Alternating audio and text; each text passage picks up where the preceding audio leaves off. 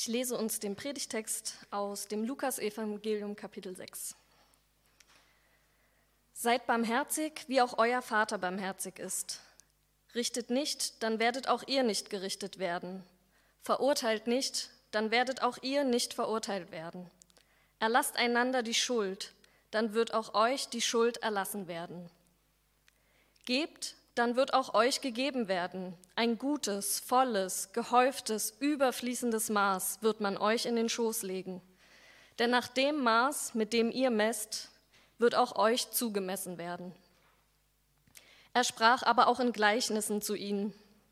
Kann etwa ein Blinder einen Blinden führen? Werden nicht beide in eine Grube fallen? Ein Jünger steht nicht über dem Meister. Jeder aber, der alles gelernt hat, wird wie sein Meister sein.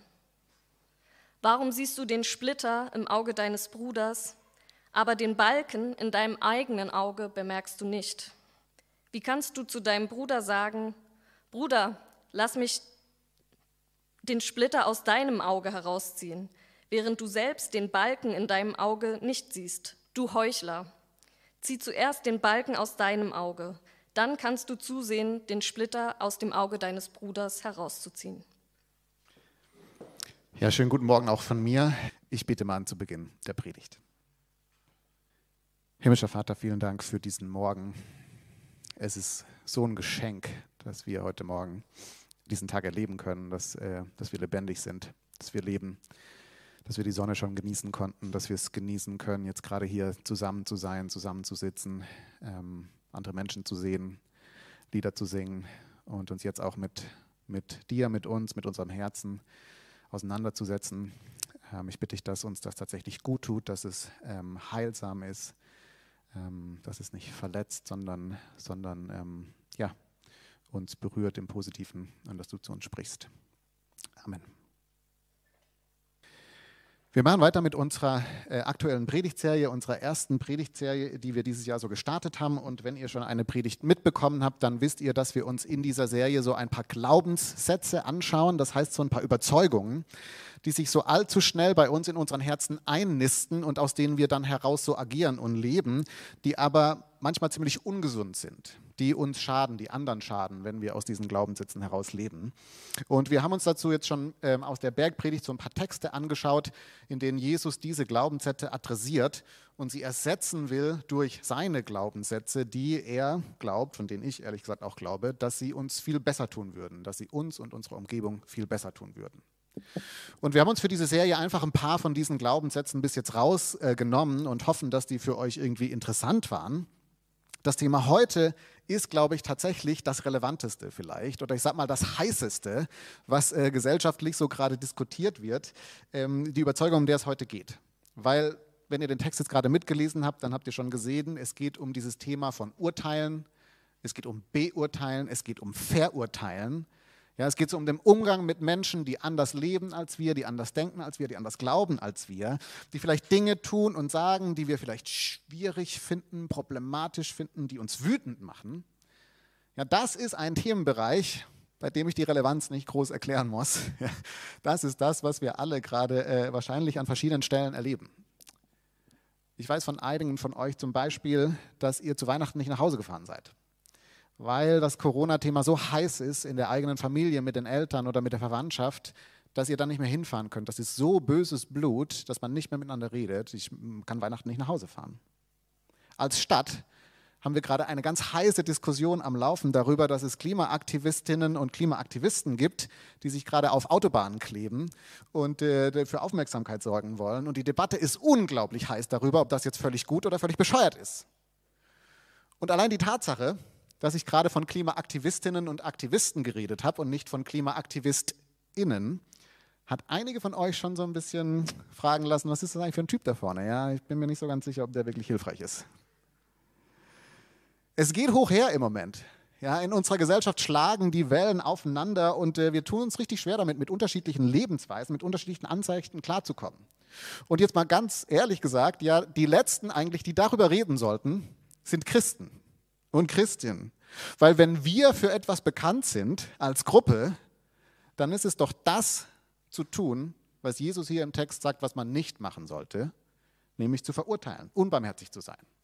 Ja, wir sind bekannt dafür oft, dass wir eben über die bösen Menschen da draußen urteilen, wie schlimm die alle sind. Und nicht nur über die bösen Menschen da draußen, sondern ja auch über andere Christinnen und Christen. Ja, es gibt, glaube ich, keine Menschengruppe auf dieser Welt, die sich so sehr ständig abgrenzen muss von anderen, die eigentlich das Gleiche glauben. Ja, als Christ sagt man so schnell, ja, ich bin schon ein Christ, aber nicht so wie die. Ja, die sind ja schlimm. Ich bin okay. Und unter all diesem Hintergrund ähm, hat es mir zumindest unglaublich gut getan, mich mit diesem Text zu beschäftigen. Und so das Chaos, was ich selber ja in meinem Kopf habe zu diesem ganzen Themenbereich, irgendwie zu sortieren, zu versuchen. Und ich hoffe, das ähm, kann es auch für euch sein, so eine Hilfestellung, das mal ein bisschen zu sortieren. Und deswegen will ich gerne da mit euch ran, ran drauf schauen. Unter drei Stichworten, die ähnlich provokant sind wie der Text. Äh, die Stichworte sind Hetze, Heuchelei und Herzlichkeit. Hetze, Heuchelei und Herzlichkeit. Fangen wir mal an mit der Hetze. Ja, oder vielleicht, vielleicht besser gesagt, fangen wir mal an mit der Provokation dieses Textes. Ich weiß nicht, ob euch das aufgefallen ist, jetzt, wenn man so einen Bibeltext liest, dauert ja immer mal kurz, bis man das so ganz alles erfasst. Aber auf den ersten Blick ist dieser Text in meinen Augen ein Widerspruch in sich. Denn wenn man den jetzt mal so runterliest, dann fängt Jesus an mit der Aussage, Leute, verurteilt nicht, damit ihr nicht verurteilt werdet und Leute, richtet nicht, damit ihr nicht gerichtet werdet. Und zwei Sätze später beschimpft er Menschen als Blinde und dann später sagt er, du Heuchler. Ja? Und man fragt sich ein bisschen, okay, also was Jesus im Wesentlichen sagt, ist, hört auf, einander zu verurteilen, ihr Blinde. Ja? Und hört, andere, hört auf, andere zu bewerten, ihr Heuchler. Ja? Und man fragt sich ein bisschen, okay, also ich meine, was ist jetzt hier eigentlich gemeint? Und das ist vielleicht genau die Idee, ja? dass uns das mal ins Nachdenken bringt, was ist denn eigentlich gemeint? Und dazu hat es mir geholfen, sich mal ein Wort aus diesem Text hier ein bisschen genauer anzuschauen, und zwar das Kernwort dieses ersten Abschnitts, was eigentlich das Wort richten ist. Ja, das Wort richten, manchmal wird das auch mit urteilen übersetzt, weil das im, im Griechischen, das Wort krino, äh, ein ganz, interessante, ein ganz interessantes Bedeutungsspektrum hat. Auf der einen Seite kann man mit diesem Wort im Griechischen ausdrücken, was wir im Deutschen vielleicht als beurteilen übersetzen würden. Ja, also einfach, man, man urteilt über etwas sozusagen, man versucht es einzuschätzen, man bildet sich eine Meinung, man hat eine Meinung dazu, ob etwas gut oder schlecht ist, ob es richtig oder falsch ist. Das ist so ein, eine Art, wie man Krino, dieses Wort, verstehen kann. Das andere, auf der anderen Seite des Spektrums, wie man das Wort übersetzen kann, ist das, was im Deutschen man dann vielleicht mit verurteilen wiedergeben würde. Ja, also es ist nicht nur eine Beurteilung, sondern man verurteilt das. Man stellt sich sozusagen darüber und sagt, das ist nicht nur falsch, sondern ich verurteile das. Das hat Konsequenzen für deine und meine Beziehung. Ich finde das so schlimm, dass ich mich von dir distanziere.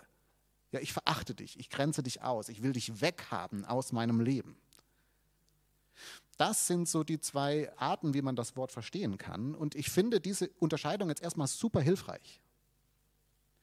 Weil was damit jetzt erstmal, finde ich, offensichtlich ist, ist, dass Jesus hier nicht sagt, dass wir nichts beurteilen sollen, dass wir uns keine Meinung über etwas bilden sollen. Was er hier nicht sagt, ist, glaube ich, dass man nie jemand sagen sollte, dass der oder er oder sie falsch liegt. Nach dem Motto, du darfst niemanden kritisieren. Ja, alle Meinungen, alle Glauben, alle Lebensentwürfe sind alle gleich gut, alle gleich schön. Ja, lass uns doch gegenseitig in Ruhe weil Jesus selber ja zwei Sätze später Leute kritisiert und sagt, das ist falsch, ihr seid Heuchler. Ja, er kritisiert sie sogar hart. Das heißt, das kann irgendwie nicht gemeint sein. Das ist so der eine Grund, warum das nicht gemeint sein kann. Der andere Grund ist, glaube ich, dass keiner von uns das eigentlich so sieht. Ja, also ich weiß, das äh, ist gerade schick, dass man das so postuliert. Man soll doch alle Meinungen stehen lassen und die Welt wäre ein besserer Ort, wenn Leute endlich aufhören würden, damit andere zu bewerten ja, und irgendwie zu sagen, was irgendwie gut und was schlecht ist. Aber erstens ist das ein Widerspruch in sich, ja, weil anderen zu sagen, dass es falsch ist, anderen zu sagen, was sie machen. Ja, also ich habe es viel besser formuliert. zu sagen, dass man anderen nie sagen sollte, es ist falsch, was du machst, heißt ja, anderen zu sagen, es ist falsch, was du machst, und zwar denen zu sagen, die anderen sagen, dass es falsch ist, was sie machen. Ja, das heißt, es funktioniert schon mal gar nicht.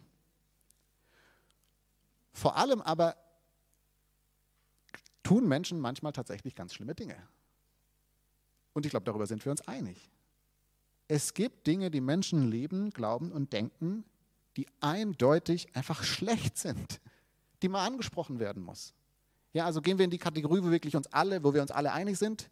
Ja, gehen wir in die Kategorie von Sklavenhaltung, gehen wir in die Kategorie von MeToo-Movement. Ja, Dinge, wo wir alle sagen würden, ja, irgendjemand muss diesen Menschen, die Sklaven halten und Frauen missbrauchen oder andere für ihre Lust missbrauchen, irgendjemand muss dir mal sagen, das ist nicht richtig, was du tust. Ja, das heißt, wir haben alle Themen, wo wir eigentlich sehr leidenschaftlich sind, wo wir die Welt verändern wollen und das heißt ja auch Menschen verändern wollen. Das heißt, wir finden es schon wichtig, dass man auch mal Menschen bewertet, dass man sagt, das ist falsch, was du tust. Wir sind einfach nur sehr selektiv damit, bei welchen Themen wir das okay finden, nämlich bei unseren, und bei welchen nicht. Das zu beurteilen, eine Meinung zu haben, was richtig und falsch ist, das ist offensichtlich nicht das, wovor Jesus uns warnt, sondern wovor er uns warnt, ist vor dieser zweiten Interpretation, vor diesem Verurteilen. Und ich glaube, der Unterschied liegt hier vor allem in der Haltung. Ja, wenn ich etwas anderes sehe, wenn ich dich kritisieren möchte und vielleicht nur im Kopf, ja, vielleicht sage ich es gar nicht, aber ich denke so über dich, mit welchem Anliegen mache ich das denn, ist sozusagen die Frage. Geht es darum, dieser Person was Gutes zu tun? Habe ich sie im Blick sozusagen? Oder geht es mir darum, diese Person niederzumachen, sie auszuschließen? Sag ich zu dieser Person im Wesentlichen in meinem Kopf oder, oder tatsächlich, die Welt wäre besser, wenn du es anders leben würdest? Oder sage ich, die Welt wäre besser ohne dich? Sage ich, die Welt wäre besser, wenn du anders leben würdest? Oder sage ich, die Welt wäre besser ohne dich? Es ist die zweite Art, glaube ich, diese Art, das zu verstehen, wogegen Jesus hier sich hier wendet. Und ich finde das erstmal sehr hilfreich, muss ich sagen, das so zu verstehen. Das Problem ist natürlich nur, dass in der Praxis das kaum jemand hinkriegt. Ja, wir leben ja in einer Realität, in einer Welt, die im Moment immer stärker auseinanderdriftet und wo Menschen sich genau eigentlich das gegenseitig sagen. Die Welt wäre besser ohne dich. Das erste Mal, wo mir das so richtig explizit ausformuliert begegnet ist und wo ich so wahrgenommen habe und mich äh, getroffen hat, war, als die AfD in den Bundestag eingezogen ist. Und dann hat eine Freundin von mir auf Facebook am nächsten Tag gepostet, einen großen Post, und sie hat geschrieben, alle von euch Freundinnen und Freunden hier, die die AfD gewählt haben, bitte entfreundet euch von mir. Ich will nichts mehr mit euch zu tun haben. Ja, zwischen dir und mir liegen Welten, wir haben nichts mehr miteinander zu tun. Den Impuls verstehe ich. Ich muss ganz ehrlich sagen, finde die Partei auch super problematisch. Aber sie hat natürlich genau das gesagt, diesen Satz, ja. Die Welt wäre besser ohne dich. Ich hoffe, wir haben nichts mehr miteinander zu tun. Und ich finde, seitdem wird das alles immer nur noch intensiver. Inzwischen haben wir die ganzen Corona-Maßnahmen, die einen massiven Graben aufgeworfen haben oder vielleicht auch nur sichtbar gemacht haben in unserer Gesellschaft. Und es ist immer das, ja, es wäre die Welt wäre besser ohne euch. Es gibt inzwischen immer mehr Themen, zumindest in meinen Kreisen, wo es nicht okay ist, keine Meinung zu haben. Man muss sich zu allem positionieren und zwar immer auf die richtige Seite natürlich. Ja, ob das Palästina-Konflikt war, Israel-Konflikt war, das Gendern, die Inspiration der Bibel. Es ist quasi immer die Frage, wo stehst du? Du musst dazu eine Meinung haben und wenn du nicht genauso laut schreist für meine Position wie ich, dann bist du einer von den Bösen. Ja, es geht so nicht. Du bist schuldig, du bist schlecht, ja, also bitte geh mal weg. Und ich finde, selbst in Berlin, die wir doch immer so offen sind und tolerant sind, nicht verurteilend sind und alle Gruppen immer sagen, wir sind so offen für alle Leute, wir sind nicht verurteilend, habe ich oft den Eindruck, was im Wesentlichen gesagt wird, ist, wenn du so bist wie wir, dann sind wir nicht verurteilend. Ja, also geh doch mal zu den Klimaaktivistinnen und Aktivisten und erzähle ihnen mal ständig von deinen Grillpartys, die du am Wochenende schmeißt mit lauter Aldi billig Fleisch, das du da einfach einkaufst, ja, und dann schau doch einfach mal, wie viel Annahme und Offenheit dir noch entgegenschlägt. Oder geh doch mal in eine christliche Gemeinde und erzähl, dass du Sex hast die ganze Zeit, ohne verheiratet zu sein, mit unterschiedlichen Partnern. Und dann schau dir mal, wie viel Annahme dir noch entgegenschlägt. Oder natürlich auch umgekehrt geh in andere christliche Gemeinden und sag ihnen, dass du Sex vor der Ehe schlecht findest und das Sünde ist und schau dir, wie viel dann, wie viel Annahme dir dann noch entgegenschlägt. Wir tun uns so unglaublich schwer damit, das bei anderen zu sehen, was vielleicht auch schwierig ist, wo wir nicht mit übereinstimmen, wo wir denken, das ist, das ist nicht gut, und dann aber nicht diesen harten, diesen harten Graben zu ziehen und zu sagen, mit dir will ich nichts mehr zu tun haben. Ja, also da hört wirklich die Freundschaft auf, sorry. Wir können hier nicht mehr gemeinsam unterwegs sein. Und die Frage ist, warum? Ja, was ist denn los mit uns, dass wir immer so hart kanten müssen?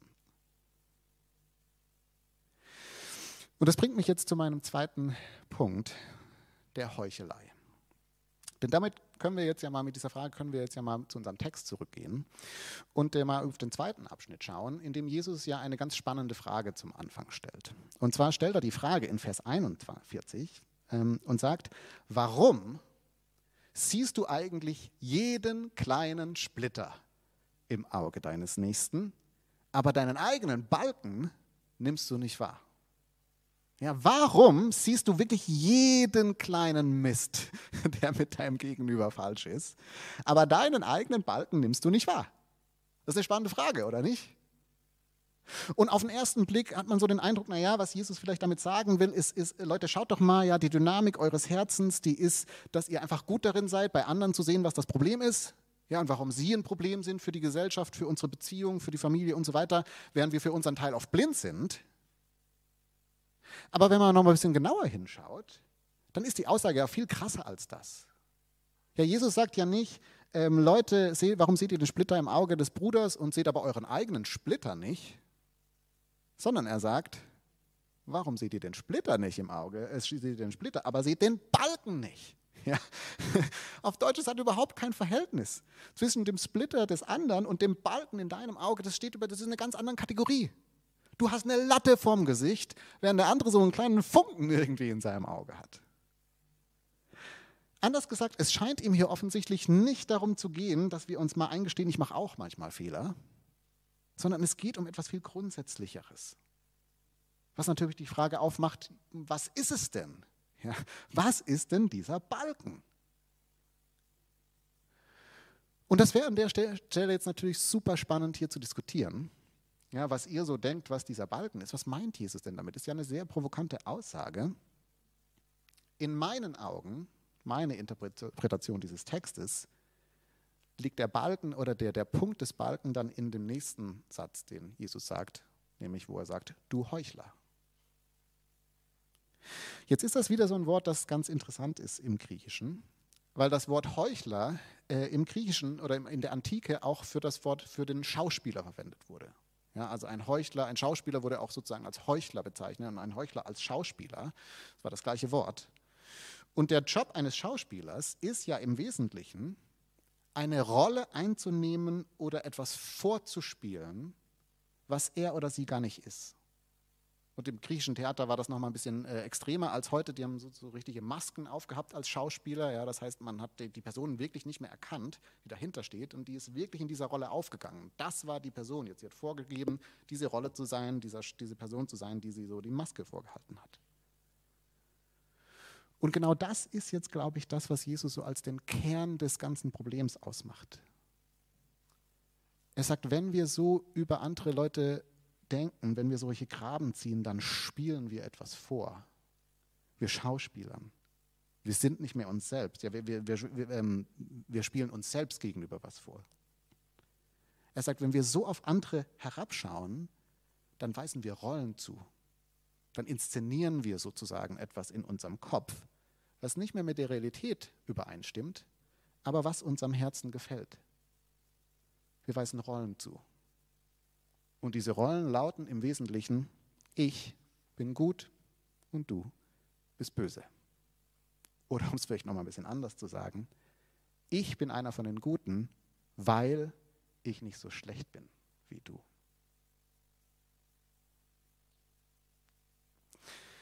Ich habe vor im letzten Jahr schon im September einen Artikel gelesen auf der Seite des Wissenschaftszentrums Berlins äh, mit dem Titel Polarisierung als gesellschaftliche Signatur.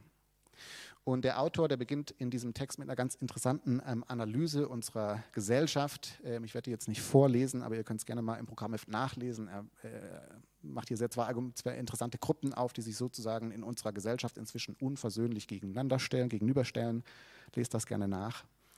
Und er beobachtet dann, dass quasi die Fronten zwischen diesen Gruppen immer härter werden. Ja, die Diskussionen werden immer intensiver, die Leute können eigentlich gar nicht mehr miteinander reden, die sehen sich gar nicht mehr wirklich, die finden sich nicht mehr. Und er geht dann der Frage nach, warum das denn so ist. Ja, warum sind die Fronten so hart? Warum sind wir so verbittert gegeneinander? Und die Antwort, auf die er dann kommt in diesem Text, ist, was er nennt, die Moralisierung der Politik.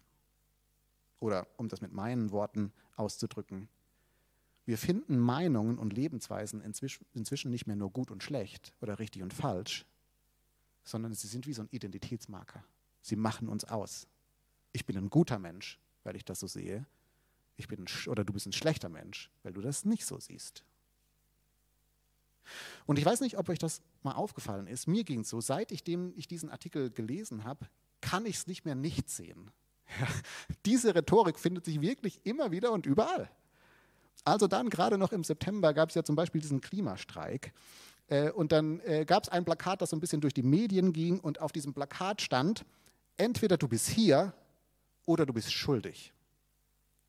Was im Wesentlichen genau die, das kommuniziert.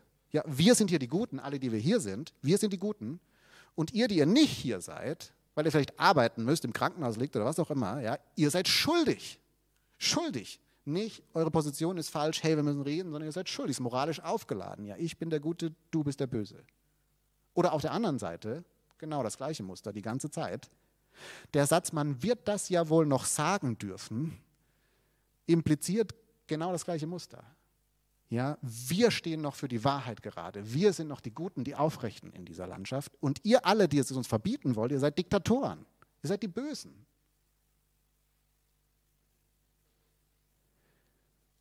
Das Problem an der Sache, sagt Jesus hier in diesem Text, dass genau diese Rollenverteilung, diese Herzenshaltung zu einem Balken wird, der uns blind macht. Und wir damit letztendlich eine Gefahr, in eine Gefahr stehen, viel zerstörerischer zu werden als die Leute, die wir so scharf kritisieren. Denn was diese Rollenverteilung natürlich bewirkt, ist, dass sie entmenschlicht. Sie entmenschlicht. Sie entmenschlicht meinen Gegenüber. Es kann mir ja dann egal sein, was der für Sorgen hat, welche Kindheit der erlebt hat, welche Geschichte der hinter sich hat, welche, aus welcher Wut oder aus welcher Angst der eigentlich agiert. Weil der diskriminiert einfach, ja, deswegen ist er einer von den Bösen, damit bin ich fertig, muss ich nicht mehr, weit nicht mehr weiter damit auseinandersetzen. Aber es entmenschlicht natürlich auch mich selbst. Weil ich muss mich dann nicht mehr fragen, was eigentlich mein Beitrag zum Problem ist. Weil ich bewahre ja die Kontenance, wenn wir streiten und du rastest aus die ganze Zeit.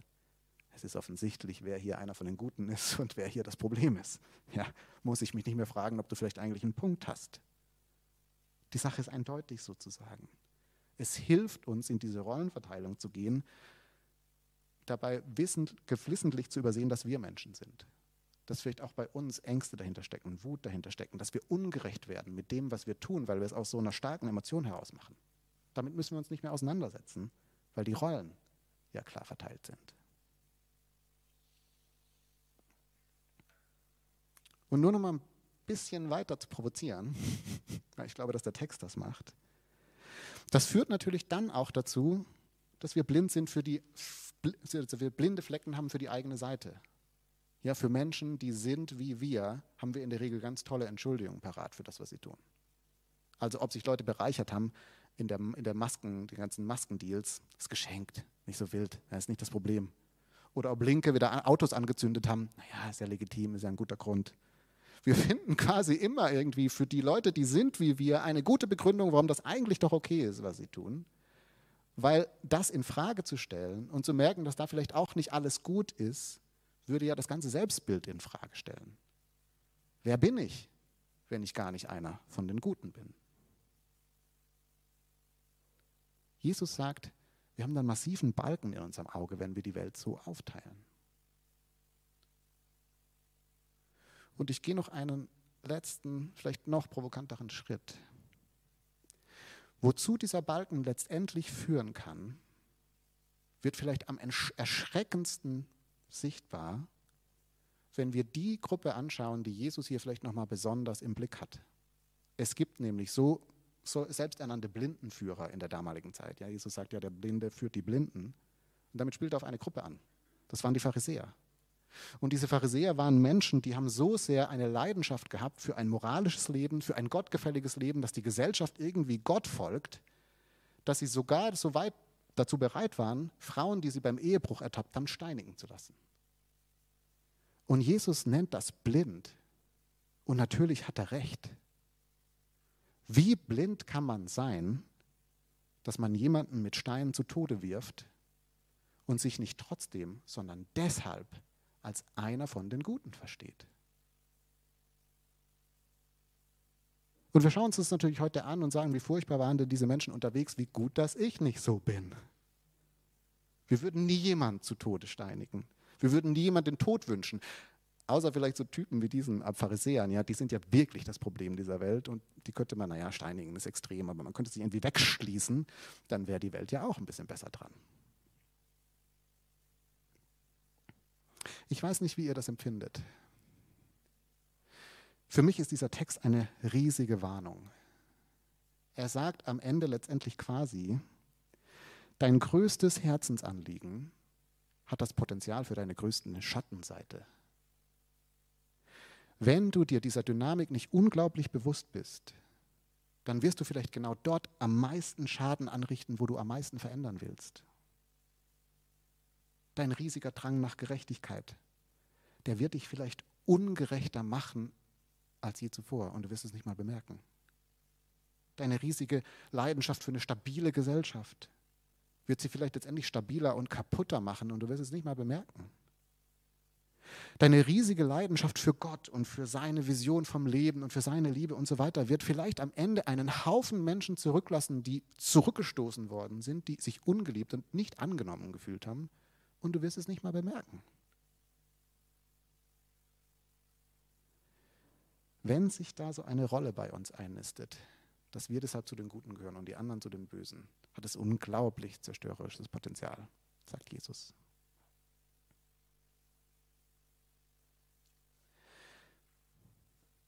Jetzt sind wir an der Stelle natürlich an einem interessanten Punkt angekommen. Denn was machen wir denn jetzt damit? Ja, also in gewisser Weise sagt Jesus ja, wir haben da einen blinden Fleck. Wir sehen es ja teilweise gar nicht mehr, dass wir einen Balken im Auge haben. Wie kommen wir denn daran an diesen Balken? Und ich glaube, das ist sozusagen jetzt schon wieder die Ironie des Textes, dass sie uns zu den Anfang bringt. Am Anfang, interessanterweise, sagt Jesus ja nicht, du sollst nie und nimmer den Splitter aus dem Auge deines Bruders entfernen, sondern er sagt nur, sei dir, bearbeite erstmal deinen eigenen Balken. Anders gesagt, um unsere blinden Flecken zu erkennen, brauchen wir schon wieder einander. Wir brauchen uns gegenseitig. Nur so kommen wir darauf, was sozusagen auch bei uns schief liegt was uns zur Frage bringt, okay, aber wie zerfleischen wir uns nicht dabei? Ja, wie gehen wir nicht ständig aufeinander los und hassen uns wie die Pest, aber bleiben halt zusammen, damit wir noch ein bisschen wissen, was unser Problem ist? Und das bringt mich zu meinem letzten kurzen Gedanken, der Herzlichkeit. Hier ist, was ich so großartig an diesem Text finde. Interessanterweise fängt der Text ja nicht damit an, dass Jesus sagt, Leute, hört auf zu urteilen und seid nicht so zerstörerisch in eurem Umfeld und so weiter, sondern Jesus fängt an mit dem Satz, seid barmherzig oder werdet barmherzig, wie auch euer Vater barmherzig ist. Anders gesagt, womit Jesus anfängt, was so die Überschrift über das Ganze ist, ist, dass er uns sagt, ihr lieben Gott sieht euer Herz und Gott ist barmherzig mit euch. Ist barmherzig mit euch. Er liebt euch mit diesem durchaus auch schwierigen Herz. Anders gesagt, ganz am Anfang erinnert uns Jesus daran, dass das Evangelium nicht lautet, Gott sagt zu dir, du bist gut, sondern das Evangelium lautet, Gott sagt zu dir, du bist geliebt. Oder um es vielleicht nochmal anders zu sagen, er erinnert uns daran, dass bei Gott Annahme nicht darin besteht, dass Gott zu uns sagt, ich finde alles gut, so wie du bist, sondern dass Gott zu uns sagt, ich liebe dich komplett, so wie du bist. Das ist ein himmelweiter Unterschied. Ja, Jesus sagt quasi, Gott liebt dich so, wie du bist. Das heißt, er weiß, das sind wunderschöne und hässliche Züge unter deiner Maske. Und er weiß, es ist auch beim Gegenüber wunderschöne und hässliche Züge darunter. Und er liebt euch beide. Er nimmt euch an. Er ist barmherzig mit euch, mit euch beiden. In den Augen von Jesus ist offensichtlich niemand so verloren, dass Gottes Liebe ihn oder sie nicht noch bewegen kann. Und es ist auch niemand so nah dran an der Wahrheit, dass Gott zu denen sagt, naja, also im Wesentlichen habt ihr alles verstanden.